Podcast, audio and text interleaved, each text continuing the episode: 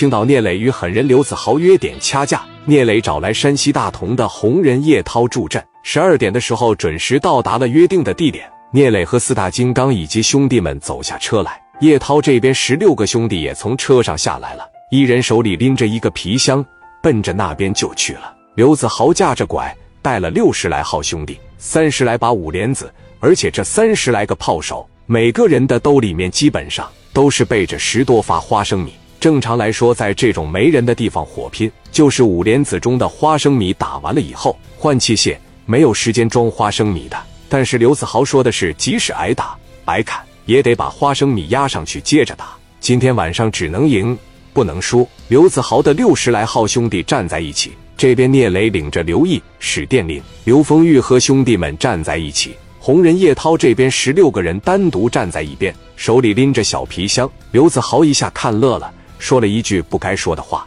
这十多个人手里边拎着个大箱子是啥呀？像他妈的棺材一样的。叶涛冷冰冰的问道：“你他妈的说啥？”我说：“你们是干啥的呀？”明显和聂磊不合群啊！不是聂磊一伙的吧？我们是山西大同火枪队。什么队？山西大同火枪队。刘子豪说：“我没有听过，也没有见过。再说我们山东青岛的事，你们山西大同跑来干啥呀？滚蛋！再不滚，一会把你们打死。”叶涛这边的老妖来了，问刘子豪：“你说啥？”我说：“让你们消停滚蛋，非得客死他乡吗？落叶归根这个道理不知道吗？想死回你们老家死去，一会儿给你们喷没了，可没时间再埋你。”叶涛一听，对聂磊说：“磊弟，今天晚上你看我的，让你这帮子老弟好好看看。”聂磊说：“行。”接着叶涛领头，十六个人一马齐的动作，拉锁一开。火推子一端，动作整齐划一。叶涛喊出了第一声口令：“准备！”十六个人每一个人从兜里拿出来了一个小方盒，往里面一压，摆出了一个三角阵型，大步流星往前走。叶涛下了第二声口令：“